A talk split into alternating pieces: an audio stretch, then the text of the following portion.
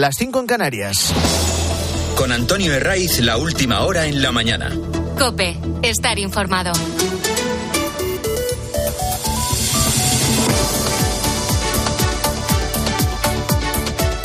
Muy buenos días, estrenamos aquí la mañana del fin de semana de Cope, es 4 de noviembre y aquí no hay nada mejor que madrugar en sábado. Antes de todo lo que tiene que ver con la amnistía y con las humillaciones de Sánchez, que si empezamos a contarlas eh, todas, pues no acabamos, lo primero es lo que te vas a encontrar cuando salgas a la calle. Estamos en medio de ese tren de borrascas propio del otoño y, van pasando una tras otra como corresponde. Hoy despedimos a Ciarán y damos la bienvenida a Domingos, que se va a adelantar unas horas al día de la semana que le da nombre. Este Domingos es una borrasca atlántica que va a dejar rachas de viento muy fuerte en el norte. Este es el sonido de las olas golpeando este viernes contra el Paseo Nuevo de San Sebastián, olas de hasta 8 o 9 metros de altura. Y la imagen se va a repetir, ya digo, este sábado con vientos que pueden superar de nuevo los 100 kilómetros por hora en toda la zona norte. Y esas eh, rachas, fuertes rachas, se van a extender al centro, al este de la península y también a Baleares. Aquí los consejos de siempre. evitemos pasar por debajo de objetos que puedan desprenderse, árboles, cornisas, grúas, andamios, en fin.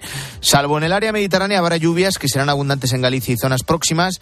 Mañana bajan las temperaturas y a partir del lunes eh, vamos a encontrar tiempo algo más estable. Lo que tenemos por delante también son horas y días de mucha presión. Es el mensaje literal que lanzan desde el partido de Puigdemont con dos destinatarios muy claros. El primero, evidentemente, es Pedro Sánchez, al que tienen cogido por donde más duele y al que van a exprimir hasta la última gota. Esto es lo, lo mismo que decir que nos van a exprimir al conjunto de españoles. Y al segundo al que va dirigido ese quedan horas y días de mucha presión es a Esquerra. A los de Junqueras, Aragonés, Rufián y compañía. Porque la batalla la libran contra el Estado, sí, pero también se juega en el tablero del independentismo, donde los republicanos y los de Junts son enemigos acérrimos, inmersos ahora mismo en un duelo que está empezando ahora y que concluye en 2025 cuando se celebren las elecciones autonómicas en Cataluña. Puigdemont no tiene ninguna prisa o al menos no tiene la prisa de Pedro Sánchez y ahora quiere conseguir argumentos en el relato, que es la palabra fetiche de la política moderna. La gran obsesión de los que la practican. ¿Cuál es el problema del expresidente fugado? Una vez que Esquerra se ha adelantado con lo de la amnistía, con las bases para un referéndum ilegal, con lo de la condonación de la deuda, con lo del relator, con el traspaso del cercanías, con más y más y más inversiones, a no le queda otra cuestión que dar una vuelta de tuerca. Y alguno dirá, ¿aún más?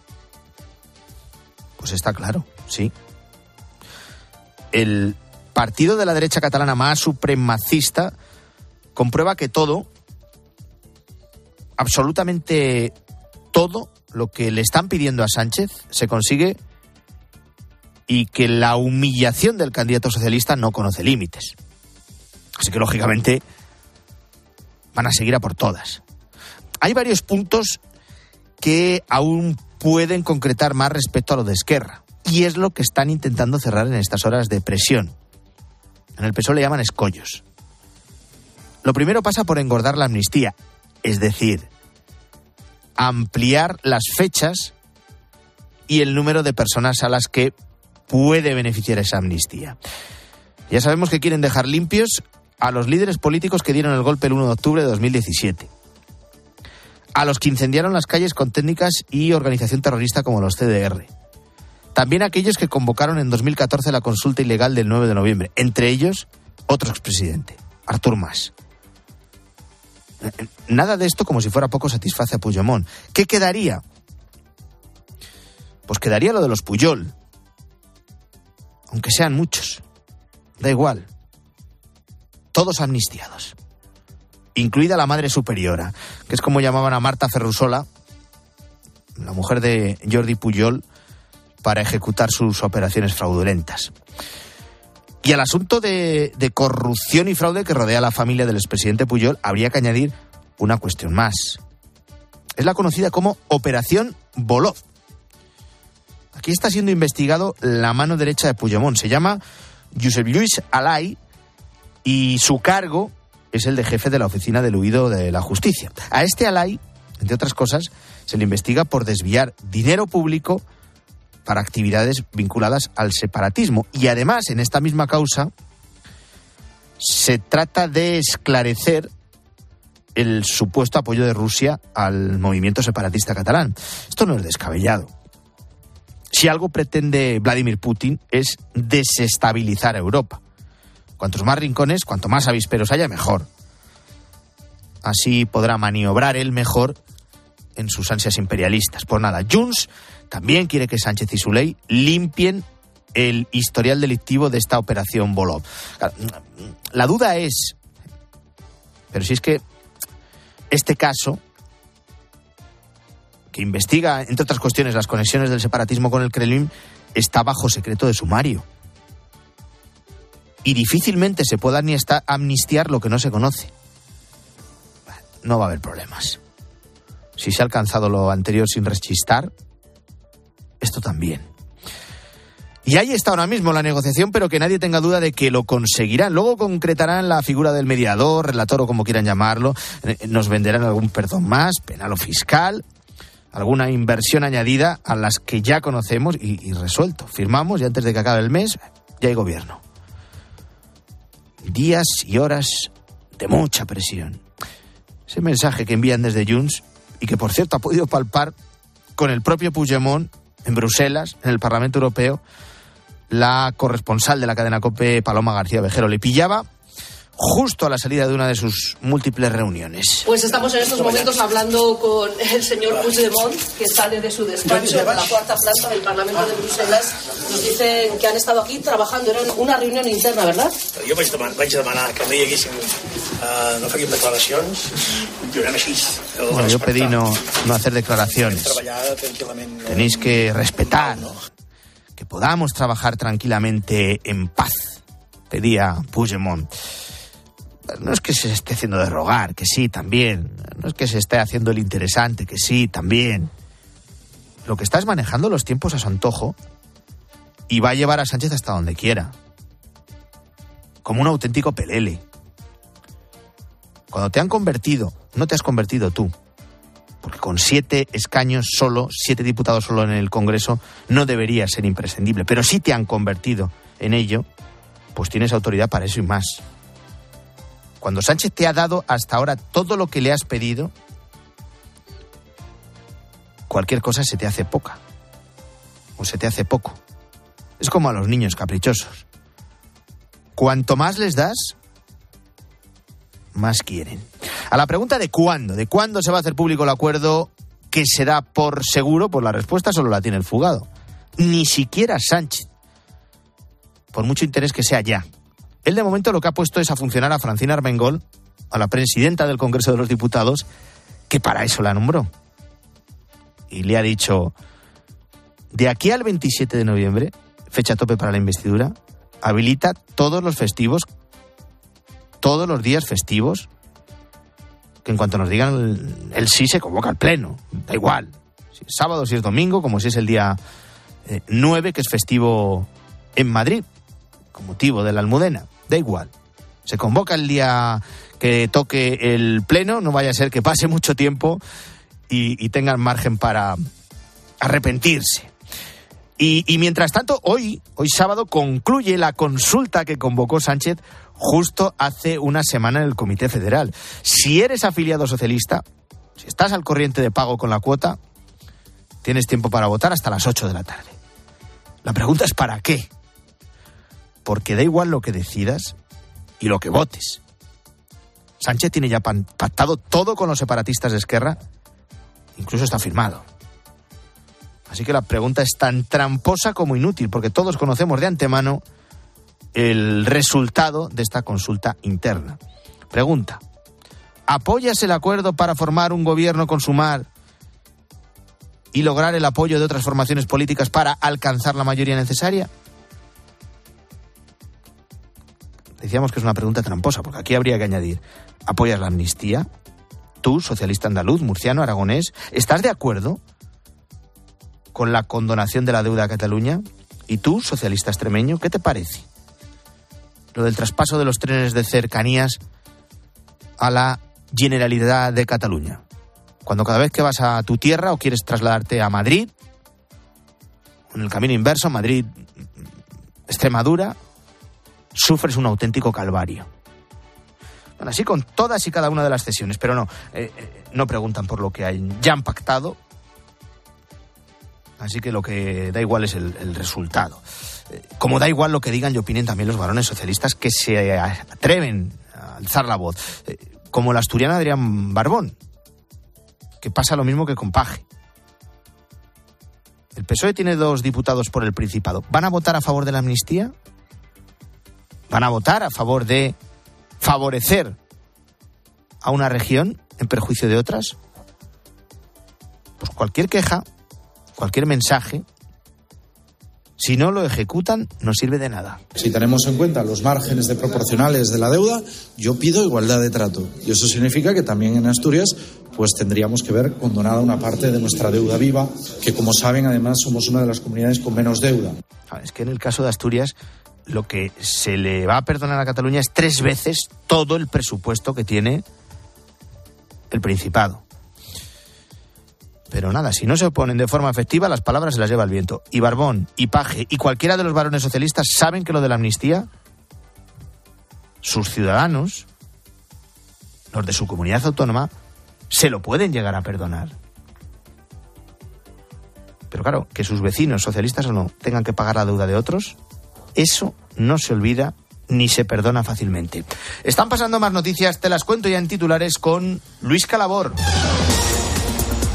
sin control. El incendio de Montiselvo en Valencia sigue sin controlarse y apunta a ir a más por el viento. Ha arrasado ya más de 2.500 hectáreas y ha provocado la evacuación de 950 vecinos que residen en la zona. Rafael Amargo. El bailarín ha pasado su primera noche en la cárcel tras ser ingresado por riesgo de fuga, de fuga por la Audiencia de Madrid, tras que no haya presentado de forma reiterada eh, a firmar en el juzgado cada 15 días. Guerra.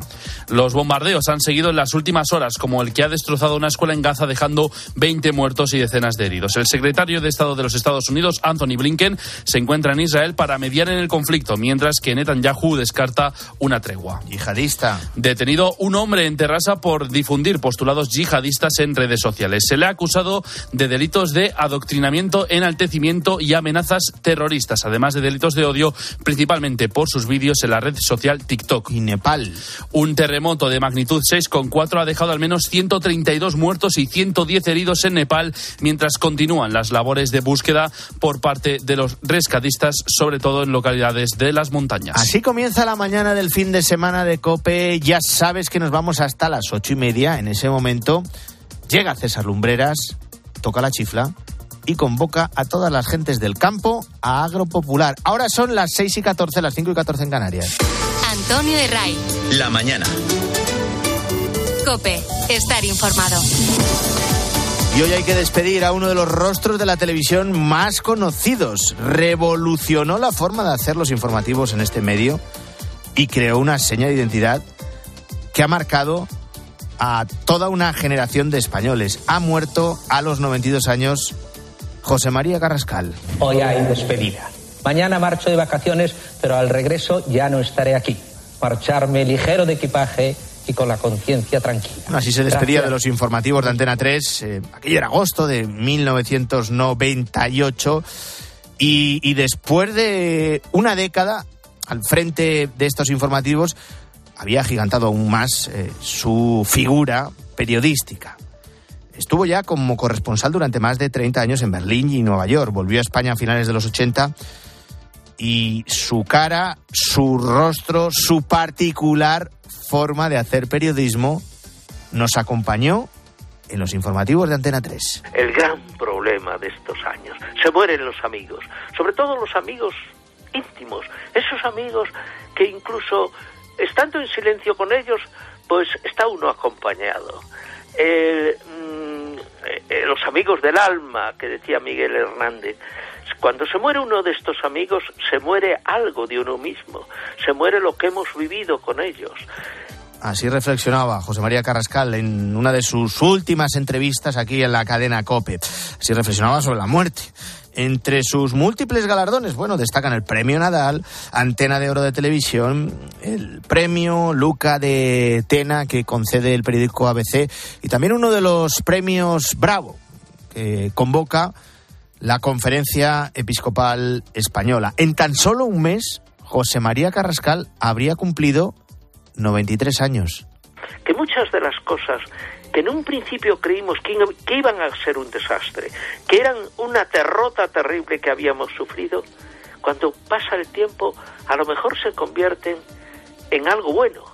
Nos decimos, Dios, aquello creí, que creí que me iba a romper la crisma, eh, resulta que, que fue muy bueno porque me evitó otra cosa peor. Un tipo, José María Carrascal, que tenía eh, especial dedicación con aquellos jóvenes que se incorporaban a la profesión. Eh, ¿Quién no recuerda las coloridas corbatas de José María Carrascal?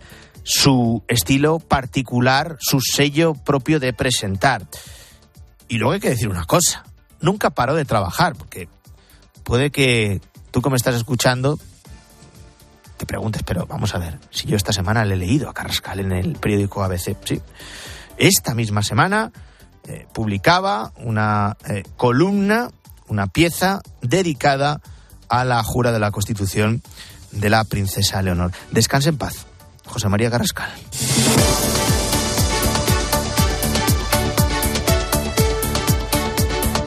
Hoy sábado, hoy 4 de noviembre, se cumplen justo cuatro semanas del inicio de guerra entre Israel y los terroristas de Hamas. Cuatro semanas de ese ataque del grupo terrorista palestino contra territorio israelí por tierra, por mar y por aire. Y tal y como avisó el primer ministro israelí, Benjamín Netanyahu, esta fase de guerra va a ser, va a seguir siendo larga y dura.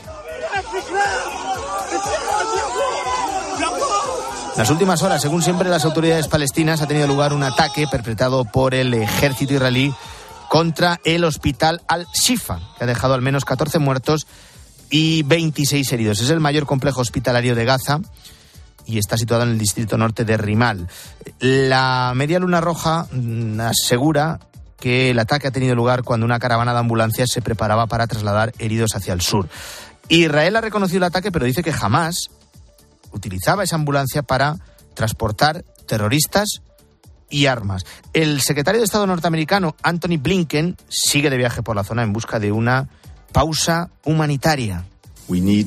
Necesitamos hacer más para proteger a los civiles palestinos. Israel conduce su campaña para derrotar a Hamas y como lo hace importa porque es la cosa correcta y legítima de hacer y porque el no hacerlo está en manos de Hamas y otros terroristas. Ellos no deberían sufrir las consecuencias por la inhumanidad y brutalidad de Hamas. Esto decía Blinken tras reunirse con Netanyahu, de quien ha recibido una negativa a ese alto el fuego. El primer ministro israelí asegura que no habrá tregua hasta que jamás libere a los más de 200 rehenes que mantiene secuestrados. No nos detendremos hasta la victoria.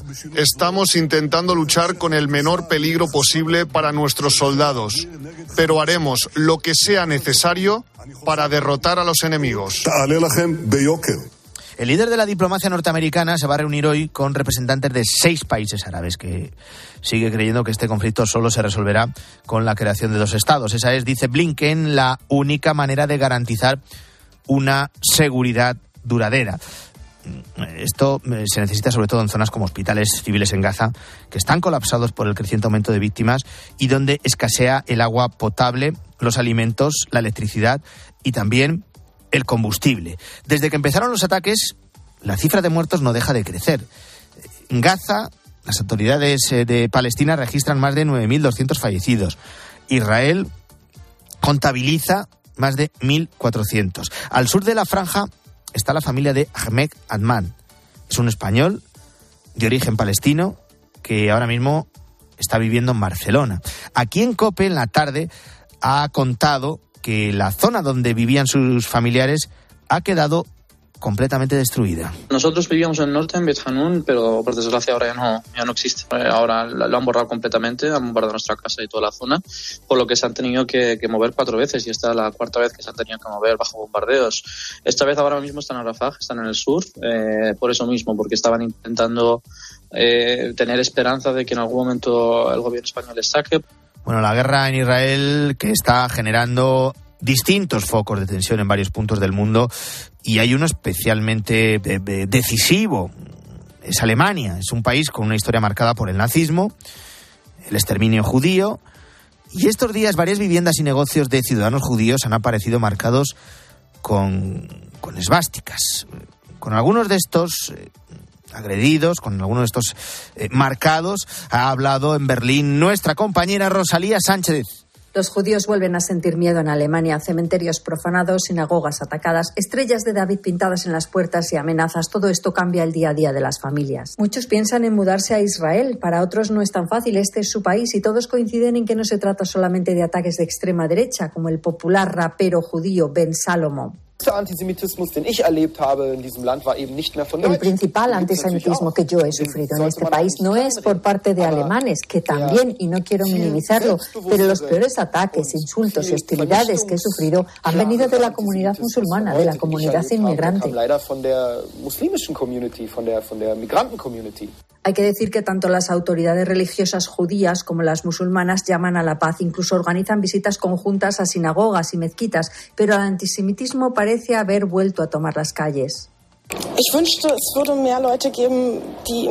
Lo que desearía es que hubiera más gente que me diese la mano y también más gente que quisiera saber lo que nos está pasando. La ignorancia no es lo peor, sino que de nuevo no quieran saber. Es que eso es lo más.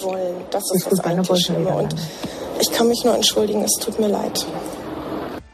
El vicecanciller Habeck ha sido muy claro al advertir que los actos antisemitas en Alemania solo pueden terminar en encarcelamiento o deportación. Antonio de Ray. La mañana.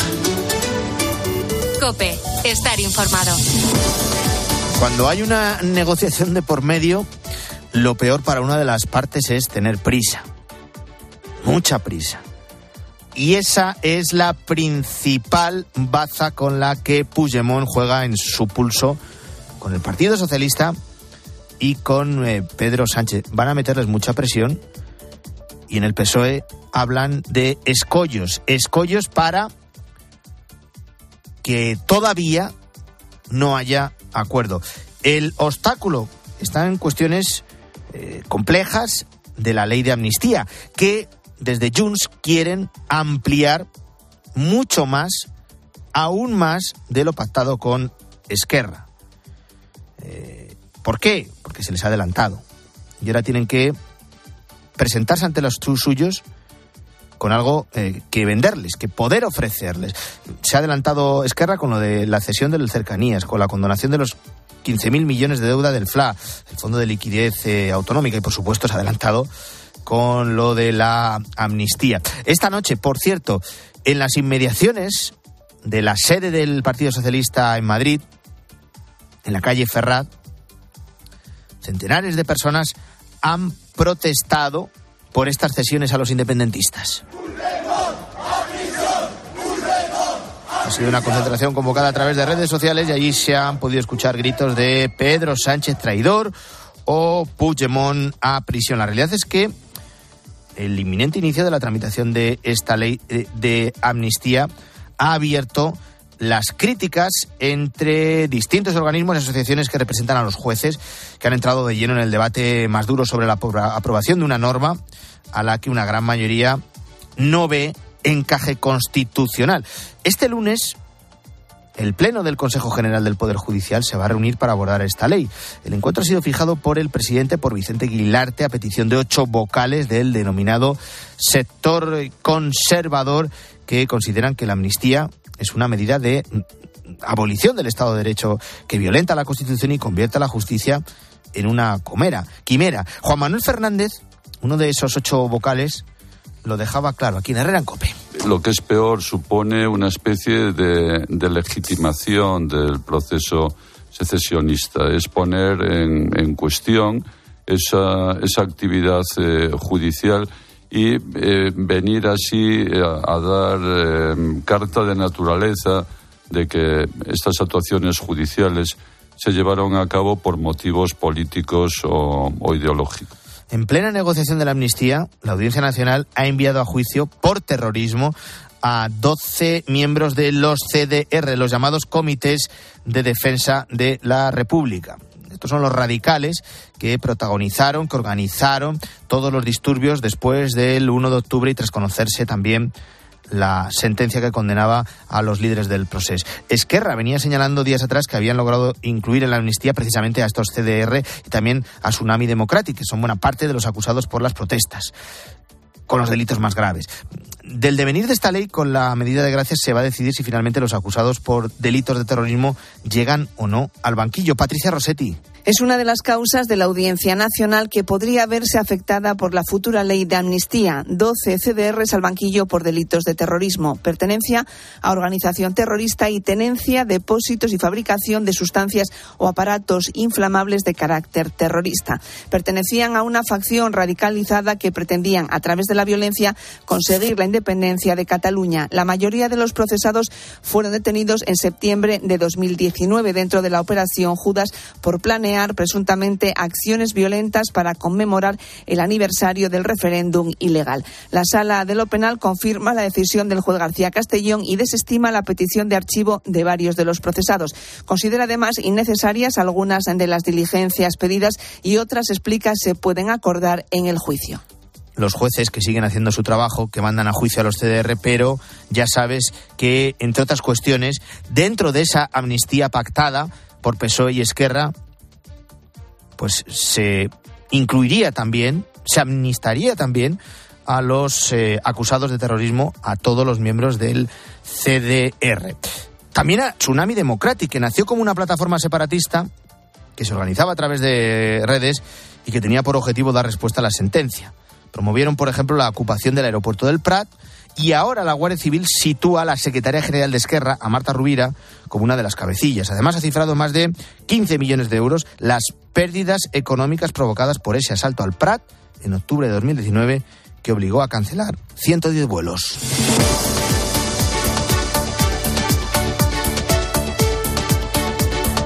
Con los datos del paro del mes de octubre que reflejan que este es el tercer mes consecutivo que sube la cifra de parados, casi 37.000 parados más. Octubre nunca es un buen mes para el empleo porque desaparecen los efectos de la temporada turística en España, pero es que estamos ante la cifra de desempleados más alta desde el pasado mes de abril. Crece el paro y también los afiliados a la seguridad social con 92.000 personas más. Ahora bien, es el menor aumento desde 2015. Otro indicador de que las cosas no están yendo bien es que pese a que la temporalidad haya bajado un 13%, los contratos indefinidos tampoco acaban de despegar. El 60% han sido fijos discontinuos, algo que como cuenta COPE, José Ignacio Conde Ruiz, analista de la Fundación de Estudios de Economía Aplicada, debe hacernos reflexionar sobre la calidad del trabajo que se está creando en España. Ahora tenemos aquí los contratos eh, que son indefinidos, pero que son fijos discontinuos, pues que digamos que no son tan estables. Entonces yo creo que ahí sí que hay que mirar un poco más en detalle para, para darse cuenta de que aunque la tasa de temporalidad sigue cayendo, pues quizás no esté indicando realmente el nivel de, precariedad que tiene nuestro mercado laboral. Antonio Herray. La mañana. Cope, estar informado. Los protagonistas de la actualidad. Roberto César Padrón con su pareja Julie vivían en el kibbutz que fue atacado por Hamas. Se sientan cada mañana con Carlos Herrera. ¿Cómo fueron las primeras horas? ¿Qué pasa? Empezamos a escuchar muchos disparos, muchos gritos fuera, bombas. Desde la ventana observé cómo motocicletas entraban a nuestro hogar, se llevaban gente. De lunes a viernes, de 6 a 1 del mediodía, las preguntas las hace Carlos Herrera en Herrera Incope. Si lo que te separa del universo digital de tus hijos son puertas que todavía están cerradas, ¿cuántas estás abriendo? El universo digital de tus hijos e hijas es todo un mundo. Más puertas abres, más lo entiendes. Descubre cómo en FAD.es.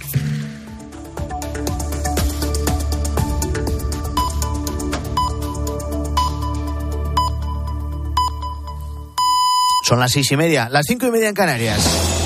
Con Antonio Herraiz, la última hora en la mañana. Cope, estar informado.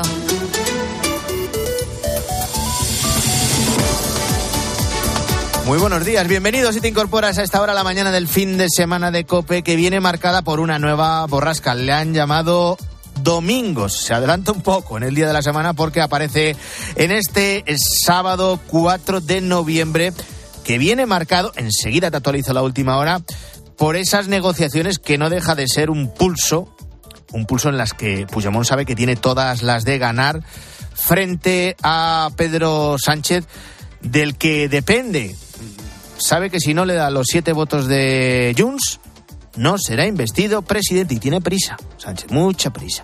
Pero hay escollos, es así como llaman el pulso que le ha marcado y la presión que le está metiendo el fugado Puigdemont. Es una semana en la que la gran protagonista, sin duda alguna, al margen de todo lo que tiene que ver con la investidura, con la amnistía y con las negociaciones, la gran protagonista ha sido la eh, princesa Leonor y su jura de la Constitución, una ceremonia que ha dado la vuelta al mundo. Todos las hemos visto esas eh, imágenes, ¿no? Tanto de la princesa Leonor como de su hermana, la infanta Sofía, una al lado de la otra durante la celebración de la mayoría de edad de la princesa y su jura de la Constitución. Eh, para la mayoría el traje, chaqueta, pantalón blanco que lució Leonor mm, fue una elección acertada pero el look que tampoco pasó desapercibido y inadvertido fue el de la infanta Sofía. Para una ocasión tan especial, la hija pequeña de los reyes escogió un atuendo que no era ni nuevo ni de nueva colección, sino algo diferente. Era un vestido alquilado. Te voy a refrescar la memoria. Un vestido mini de seda, con estampado floral azul, con capa. Eh, este vestido eh, nuevo cuesta unos 1.700 euros pero en la tienda donde la infanta lo alquiló durante cuatro días se puede conseguir por unos 268 euros. Desde la Casa Real alquilaron este vestido como un cliente más, dando así visibilidad, y de esto te voy a hablar, a lo que se conoce como moda sostenible. Eva Chen es una de las eh, propietarias de la tienda madrileña a la que llamaron los estilistas de la Casa Real para alquilar este vestido. A través del canal de atención al cliente eh, por teléfono, que informaron que llamaban desde Casa Real. El trámite fue por su parte haciendo una selección y bueno, una vez ya seleccionada la prenda, sí que nos confirmaron tanto el evento como que sería para la infanta Sofía. Lo de alquilar vestidos, trajes, todo tipo de looks para diferentes eventos es algo que cada vez más gente se anima a hacer. Tenemos clientas desde los 18 años que alquilan una prenda para su 18 cumpleaños, una puesta de largo, una graduación, pasando por, bueno, gente entre los 30, 40, que quizá el evento más común es bodas, comuniones, bautizos. Incluso tenemos algunas clientas que alquilan para como madrinas. es un ocio sostenible. Eh, lo cierto es que cada vez encontramos más formas de hacernos con aquello que nos gusta y que nuestra economía no puede permitirse si no es precisamente haciéndolo así, eh, alquilándolo. Y luego también está el pago a plazos, que es algo que cada vez más eh, plataformas ofrecen y, y, muchas de ellas sin intereses. O también el renting, que cada vez es más popular en electrónica, ya que te permite pagar a plazos un móvil, por ejemplo, y cambiarlo directamente por otro a los dos años. Es como si alquilases un, un móvil para poder tener siempre el modelo más actualizado. Guillermo Logroño es gerente de una tienda de telefonía y nos detalla qué perfil es el que suele elegir el renting. Los clientes que suelen coger el renting son personas comprendidas entre los 30 y 50 años por la comodidad y el descuido que les queda con este servicio. El renting de móviles ha disparado un 12% en el tercer trimestre de este 2023 por la subida de precios y por el menor apego a la propiedad. Mira, un ejemplo concreto es el de Juan, un joven de 26 años que decidió agenciarse un iPad a través de renting, aunque finalmente encontró otra opción que le vino mejor. Estuve mirando para comprarme un iPad 10 y barajé la opción de renting, porque si tenías en cuenta el Apple Care salía algo más económico, aparte de la facilidad de ir pagando por plazos y la opción de dentro de tres años cambiarlo por otro, pero finalmente me decanté por la segunda mano porque lo encontré en una tienda local que llevando mi antigua tablet se me dejaban el iPad en menor de la mitad del precio de mercado con un iPad nuevo. Me daban dos años de garantía. un iPad de segunda mano, pero prácticamente nuevo y más barato, por entregar su tablet antigua y así también ser más sostenible, algo que cada vez se tiene más en cuenta entre los jóvenes, que venden aquello que ya no utilizan en vez de tirarlo y, y compran las cosas que ya no quieren otros, como hace Laura. Yo vendo mucho de la ropa de mi hijo, que a él no le vale y que está en perfecto estado. Al final otra familia puede aprovechar esa ropa que yo iba a desechar. Y el caso contrario, yo con ese dinero y que saco de vender la ropa de mi hijo, pues compro ropa para mí y para él. En definitiva, nuevas formas de comprar y de vender para ahorrar algo de dinero y producir menos desechos. Sábado 4 de noviembre, te cuento más noticias con Luis Calabor. Puigdemont sigue presionando a Sánchez y estira la negociación para la investidura del candidato socialista. Este sábado termina la consulta de la militancia socialista sobre la conveniencia de los pactos del gobierno. Jun se mantiene en que la ley de amnistía no es suficiente, mientras que existen voces más críticas en el partido, como el asturiano Adrián Barbón o el manchego Emiliano García Paje. El incendio de Montichelvo ha dejado calcinadas, arrasadas 2.500 hectáreas y sigue sin control. El viento está siendo el gran problema para controlar el incendio. Alrededor de 300 efectivos de diferentes servicios y cuerpos participan en el dispositivo de extinción. Cerca de 900 personas han tenido que ser evacuadas, mientras que las localidades de Potries, Fondencarros y Ador eh, acumulan 6.000 personas en confinamiento. En este sábado llega la borrasca Domingos y vuelve a dejar, va a volver a dejar vientos por encima de los 100 kilómetros por hora en el tercio norte. Y es que poco después de que termine lo peor de Ciarán, llega Domingos, que mantendrá la inestabilidad climatológica. Se espera incluso que pueda nevar en ciertos puntos por debajo de los mil metros y desde AEMET se aconseja no acercarse a primera línea de la costa donde el oleaje será intenso. Victoria de Las Palmas en el primer partido de la jornada de Liga. Ignacio Arzuaga. El equipo canario se ha impuesto 2-1 sobre el Atlético de Madrid con los goles de Kirian y Benito. Así ha valorado el Cholo Simeone la segunda derrota de su equipo en Liga. Vos me decías todo un montón de rosas, eh, tirabas antes del partido eh, y nosotros no aceptábamos ninguna porque sabíamos que el rival era bueno y que obviamente era un campo difícil. O sea, al principio decía que para, estábamos para campeón, ahora hay margen de mejora, hay que tener un equilibrio. Hoy se jugarán Osasuna Girona, Betis Mallorca, Celta Sevilla y Real Sociedad Barcelona. Recuerda que puedes disfrutar de la jornada a partir de la una de la tarde en tiempo de juego en baloncesto. Victorias de Barcelona contra Panathinaikos y de Basconia contra el Partizan de Belgrado en Euroliga. Y en motor, Fernando Alonso ha conseguido la cuarta posición en la clasificación para la carrera del Gran Premio de Brasil. Verstappen, Leclerc y Stroll saldrán los primeros y Carlos Sainz lo hará desde la séptima plaza. La carrera será el domingo y mañana será el sprint a partir de las 3 de la tarde.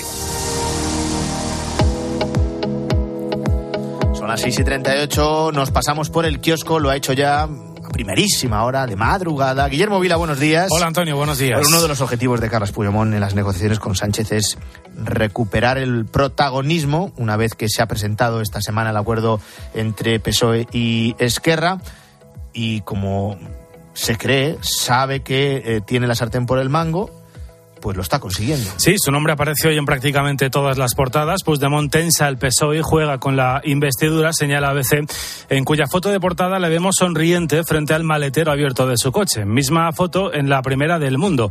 El expresidente catalán acorrala a Sánchez, dice el titular, y exige ahora amnistía total. Dice la razón que el PSOE asume ahora una negociación más lenta y evita hablar de fechas. Vemos en la portada una imagen de la concentración espontánea, Antonio, que se vivió anoche frente a la del Partido Socialista. Que reunió a cientos de personas que gritaron contra la amnistía y gritaron contra los eh, pactos eh, de Pedro Sánchez contra los separatistas. Según Bob Populi, eh, más de un millón de personas fueron los que se concentraron en la calle Ferra de Madrid. La razón habla incluso de miles. Eh, la policía detuvo a un hombre porque se saltó el cordón del dispositivo de los efectos de seguridad y se negó a identificarse hasta en tres ocasiones a los funcionarios, según Voz Populi. Aquí estamos los constitucionalistas, dice el debate que gritaban algunos de los manifestantes. Y The Objective desvela una comida que tuvo lugar el jueves entre el ministro del Interior y el presidente del Poder Judicial, Vicente Aguilarte. En esa comida, Marlaska le confesó, yo te reconozco que la amnistía me produce un poco de dicotomía. El confidencial se fija por su parte en la estrategia del PP. Génova pide a sus varones que no se acojan a la quita de la deuda, dicen es una trampa un argumento mm, similar al que expresa en el mundo Diego Martínez, que entre 2018 y 2020 fue secretario general de Financiación Autonómica del Ministerio de Hacienda. Y es interesante porque desde esa autoridad considera que condonar deuda a Cataluña supone un rescate encubierto. Dice además que Cataluña no tiene motivos para quejarse de infrafinanciación. Y sobre el frente judicial, destaca el país como la audiencia y la Guardia Civil reactivan causas contra Tsunami y los eh, CDR. Así lo ve la vanguardia. Los jueces actúan causas mientras se negocia la amnistía. El Independiente se hace eco del informe de la Guardia Civil que sitúa a Marta Rovira de Esquerra en la cúspide de este violentísimo grupo. De hecho, hay mensajes de Tsunami en los que Rovira afirma debemos actuar como en el 1 de octubre. Mientras tanto, continúa la guerra en Gaza con más ataques de Israel en medio de las peticiones de alto el fuego. Sí, peticiones incluso de Estados Unidos que, como explica ABC, Netanyahu rechaza. De hecho, como vemos en la portada del país, Israel atacó ayer un convoy de ambulancias donde aseguran que se escondía una célula terrorista. Las escenas de destrucción son eh, espeluznantes. Y por si fuera poco, cuenta el mundo en portada que Hezbollah agita la guerra regional contra Israel y apunta a la flota de Estados Unidos. Explica en su crónica Javier Espinosa que Hassan Nasrallah, el líder de la milicia chií, tendría apoyo de fuerzas proiraníes de Yemen y de Irak. Y en las primeras ediciones de los periódicos en papel no ha dado tiempo, en las segundas eh, sí, y también en los digitales podemos leer la noticia de la muerte de José María Carrascal. El hombre de las mil corbatas, como le define hoy el confidencial. Carrascal, el mejor corresponsal y un maestro en contar historias, titula ABC, el periódico en el que escribía regularmente. De hecho, podemos leer en su web el último artículo que publicó el miércoles después de la jura constitucional de la princesa de Asturias. Se titula aquel texto Dos Isabeles y una Leonor. El debate dice que era un gigante del periodismo español, el periodista del estilo inimitable, destaca el mundo, eh, de este hijo de un un inspector de primera enseñanza y de una ama de casa. Gracias, Guillermo. Son las 6 y 42.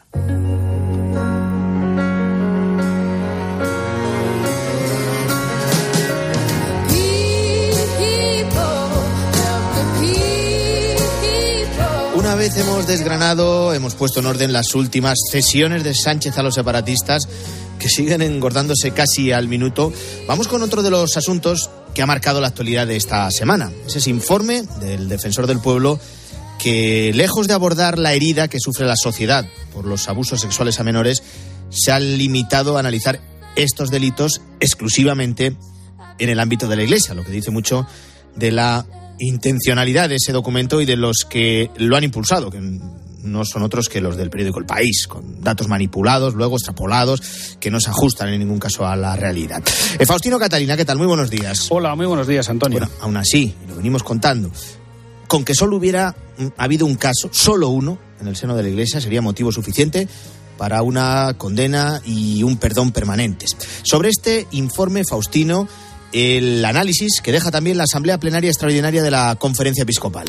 Efectivamente, era la cuarta reunión extraordinaria en los más de 60 años de la Conferencia Episcopal y en ella se analizó este informe del Defensor del Pueblo. Pues bien, en el comunicado final de la reunión y en la rueda de prensa que tuvimos el martes, los obispos expresaban ese dolor, su dolor por el daño causado, al mismo tiempo que reiteraban su petición de perdón y también de colaboración con las víctimas, como nos contaba el cardenal Juan José Omella, el presidente de la Conferencia Episcopal. El trabajar en la reparación integral de las víctimas en el acompañamiento de ellas y profundizar en el camino para su protección y sobre todo la prevención de abusos. Los obispos han valorado positivamente este informe del defensor del pueblo, tanto en sus recomendaciones, también con el testimonio recogido de las víctimas que han recordado que recuerdan siempre deben estar en el centro las víctimas, pero lo que no comparten los obispos es la extrapolación de datos de esa encuesta que acompaña a este informe del defensor del pueblo. Sorprende también la extrapolación que se han hecho, algunos medios de comunicación han hecho, de los datos obtenidos en la encuesta adjunta al informe del defensor del pueblo. No corresponde a la verdad ni representan al conjunto de sacerdotes y religiosos que trabajan realmente con entrega en su vida al servicio del reino. Y como decías tú hace un momento, Antonio, el problema de los abusos sexuales a menores es una lacra, un problema social al que todas las instituciones tienen que dar una respuesta para lo que la Iglesia se ofrece también a colaborar con su triste experiencia, como reconocen los obispos, al tiempo que se unen a esa propuesta de crear un fondo de indemnizaciones a las víctimas, indemnizaciones que no sean solo a las víctimas de la Iglesia, sino para todas las víctimas, como nos contaba el secretario general de la Conferencia Episcopal, César García Magán y también, claro que sí, en esa reparación integral, pues una reparación económica, una reparación económica. Ahora, esa reparación económica pues nos gustaría, nos gustaría y deseamos pues que fuera una reparación, lo que les decía antes, una reparación económica para todas las víctimas. Y solamente añadir que en esa asamblea extraordinaria también se trató la ampliación del plazo de entrega de la auditoría encargada al despacho Cremades Calvo Sotelo, que lleva ya ocho meses de retraso. Pues bien, los obispos han pospuesto su decisión a la asamblea plenaria que va a tener lugar pues la tercera semana de noviembre, dentro de 15 días. Colaboración de la Iglesia permanente en este asunto. Eh, seguimos, Faustino, hablando de los obispos españoles porque esta semana hemos conocido tres nuevos nombramientos en el proceso natural de relevo al frente de las 70 diócesis españolas. Así es, porque como es preceptivo, cuando cumplen los 75 años, según el derecho canónico, los obispos tienen que presentar su renuncia al Papa, cuya aceptación y nombramiento del sucesor se suele posponer varios meses, incluso mm, más de un año, hasta dos casi, si el obispo goza de buena salud y puede continuar y quiere continuar en ese cargo. Precisamente los tres obispados que estrenan nuevo titular a finales de año tenían al frente hasta ahora tres obispos precisamente que hace más de un año que ya cumplieron esa edad de 75 años. Vamos a conocer más de los eh, tres nuevos eh, obispos. El primero es Arturo Ross. Efectivamente, con 59 años, que trabajó en banca antes de ordenarse sacerdotes, obispo auxiliar de Valencia desde 2016, también preside la Subcomisión para la Juventud e Infancia en la Conferencia Episcopal y, como dices, ha sido nombrado eh, nuevo obispo de la diócesis de Santander, donde toma el relevo, en este caso, de Manuel Sánchez Monje uno que me toca a mí muy cerca. Eh, Julián Ruiz Martorell. Efectivamente, con 66 años era obispo de Huesca y de Jaca desde 2011 y ahora es nombrado por el Papa nuevo obispo de tu diócesis de Sigüenza, Guadalajara. Sucede ahí a Atilano Rodríguez, que también había presentado la renuncia por edad. Bienvenido, Monseñor Ruiz Martorell, a la diócesis de Sigüenza, Guadalajara, y las gracias, eh, en este caso, infinitas. Y él sabe bien por qué a don Atilano Rodríguez. El tercer nombramiento nos lleva hasta tierras navarras porque hablamos ahora de Miquel eh, Garciandia. En este caso, con 59 años, era el capellán del santuario de San Miguel de Aralar, vicario episcopal también de la zona de Medialde, eh, ahí en la diócesis de Pamplona Tudela. Ha sido nombrado nuevo obispo de Palencia, donde también allí había presentado su renuncia al cumplir los años Manuel Herrero. Bueno, y el Papa, nos vamos a situar ahora mismo en el Vaticano. Tras detallar estos nombramientos, sigue cada día muy de cerca, no podía ser de otra manera. Hoy se cumplen justo cuatro semanas de ese ataque por tierra, mar y aire de los terroristas de Hamas contra Israel y el Papa sigue muy de cerca la evolución de la situación en Oriente Próximo. El miércoles, en la fiesta de Todos los Santos, tras el rezo del Ángelus, Francisco hacía una nueva llamada a favor de la paz en Ucrania, en Israel, en Palestina, también en otras guerras olvidadas que continúan. Y al día siguiente, en la celebración en un cementerio romano, Francisco recordaba a tantos inocentes muertos, a soldados que dejan su vida en las guerras, que son, recordó siempre, una derrota porque no hay una victoria total, porque es siempre muy alto el precio que hay que pagar. Eh, si te parece, podemos recordar también el vídeo con la intención de oración para el mes de noviembre del Papa, que pide rezar pues para poder llevar adelante su ministerio de servicio a la Iglesia con los 85, 86 años que tiene. Por el hecho de ser Papa, uno no pierde su humanidad. Al contrario, mi humanidad cada día crece más con el santo pueblo fiel de Dios. Porque ser Papa también es un proceso. Les pido que juzguen con benevolencia y que recen para que el Papa, sea quien sea, hoy me toca a mí, reciba la ayuda del Espíritu Santo, sea dócil a esa ayuda.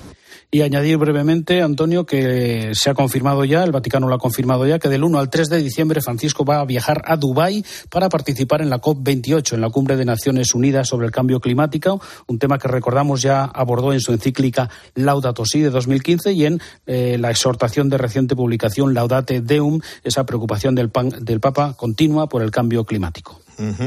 Y una cosa más, Faustino, esta semana en la que hemos celebrado la festividad de todos los santos, también al día siguiente el Día de los Fieles Difuntos, hemos hablado con los hermanos Fosores de la Misericordia que llevan, atentos, 70 años dedicados a cuidar los cementerios, a enterrar difuntos y, por supuesto, a rezar por ellos. Hay dos comunidades en España, una en Logroño y otra, eh, la de eh, Guadix, en Granada, que es la casa madre. Ahí está Fray Hermenegildo, que es el superior y que aquí en COPE nos ha contado las labores que realizan y cómo ve su futuro. Pues mira, es todo lo que conlleva un trabajo en el cementerio, desde abrir la puerta, cerrarla, limpieza de, de las calles, el cuidado de las plantas.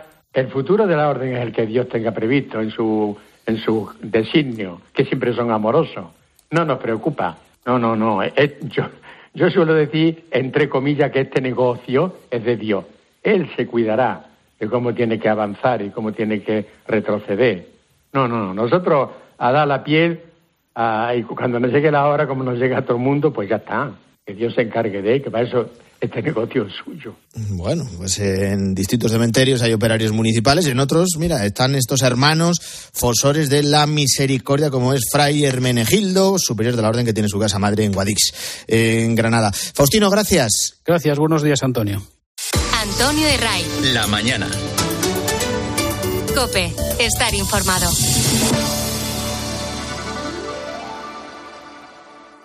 Bienvenidos a los 8 días de oro del corte inglés. Solo hasta el 5 de noviembre tienes más de 600 marcas con hasta un 30% de descuento. Todas tus marcas favoritas de moda, lencería, zapatería, accesorios, deportes, belleza, hogar.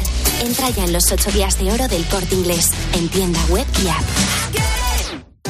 Vuelve Encuentro Madrid, un espacio para el encuentro y el diálogo, un lugar donde la experiencia cristiana se puede ver y tocar. Este año con el lema Una amistad que teje la historia, con testimonios, mesas redondas, exposiciones y espectáculos, restauración y zona infantil. La entrada es libre. Encuentro Madrid cumple 20 años. Te esperamos del 10 al 12 de noviembre en el Mirador de Cuatro Vientos, carretera Barrio de la Fortuna 14. Consulta el programa en encuentromadrid.com.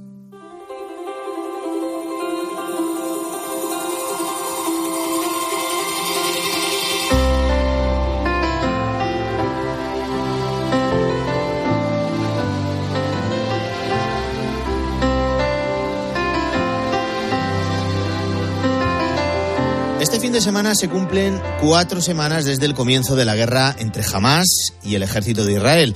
Los soldados israelíes están avanzando en su operación terrestre en Gaza.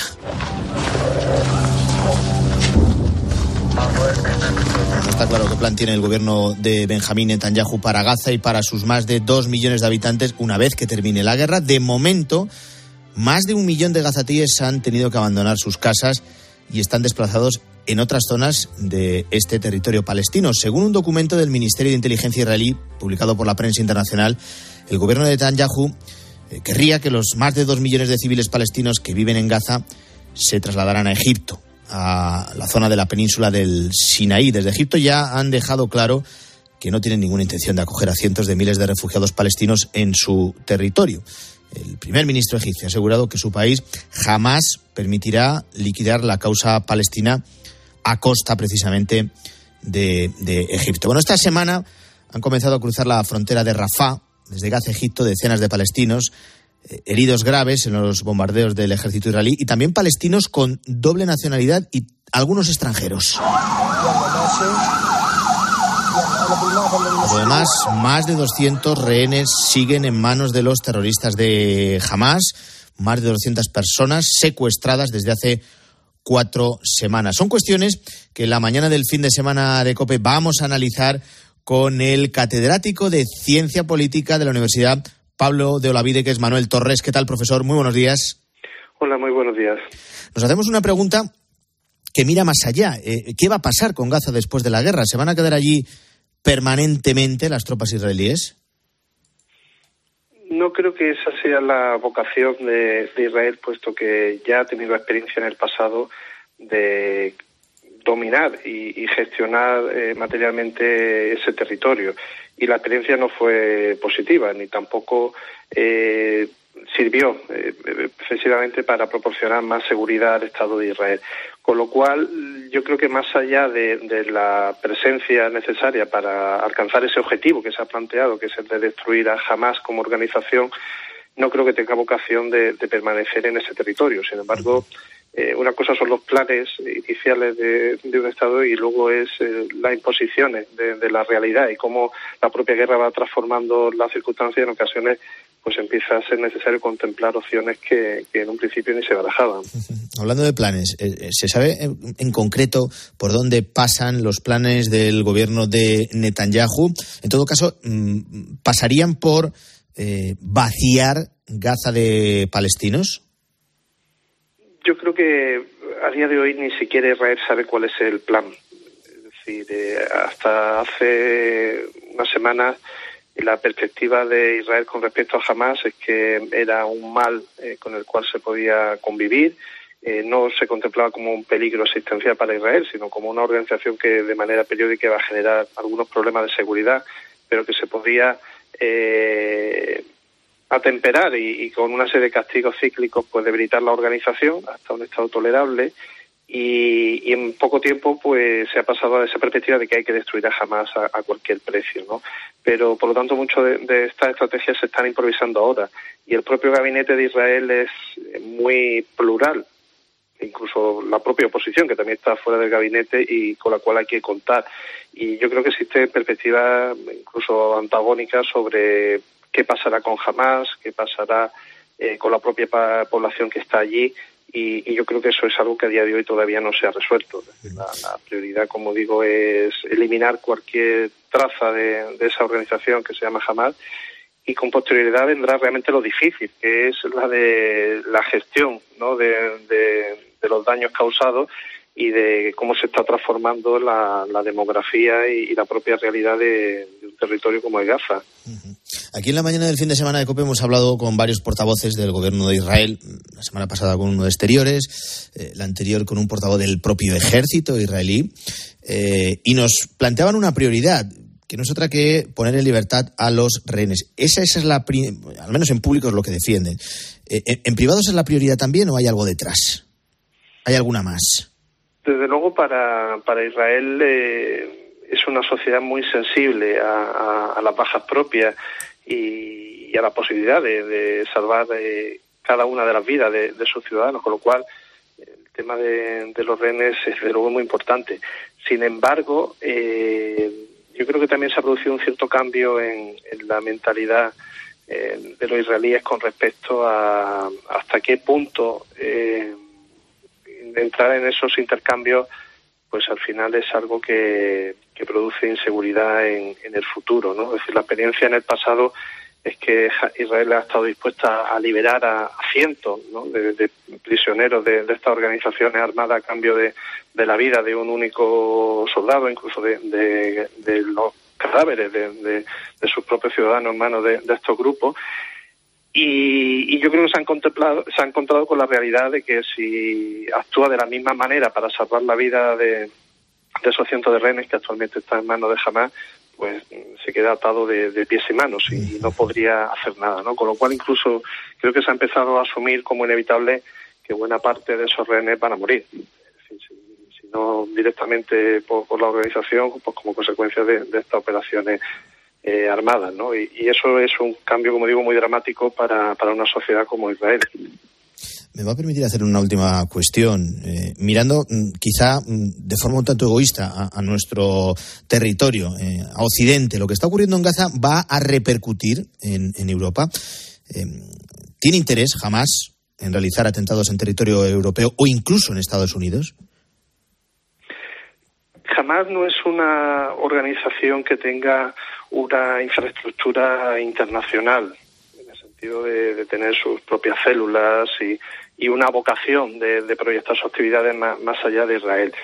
Cosa distinta es otra serie de actores que están implicados también en este conflicto, como es el caso, por ejemplo, de Hezbollah, que sí que tiene esa infraestructura a nivel internacional y puede considerar que una forma de contribuir a la lucha es protagonizar atentados en suelo occidental, principalmente contra intereses judíos. Y además a ello se suma también eh, el hecho de que todo lo que está pasando allí pues eh, sirve como bandera de enganche y como causa de inspiración para ese otro terrorismo que es el yihadista global eh, que puede sentirse también motivado para, para expolear esa violencia y, para reclamar algo de visibilidad en ese conflicto. No, no perdamos de vista que, el yihadismo global ha, tratado de instrumentalizar y de apropiarse de esa causa palestina y, no creo que quiera quedarse opacado en, estos tiempos no donde se habla tanto de algo que ellos han utilizado realmente como una causa justificativa de su propia violencia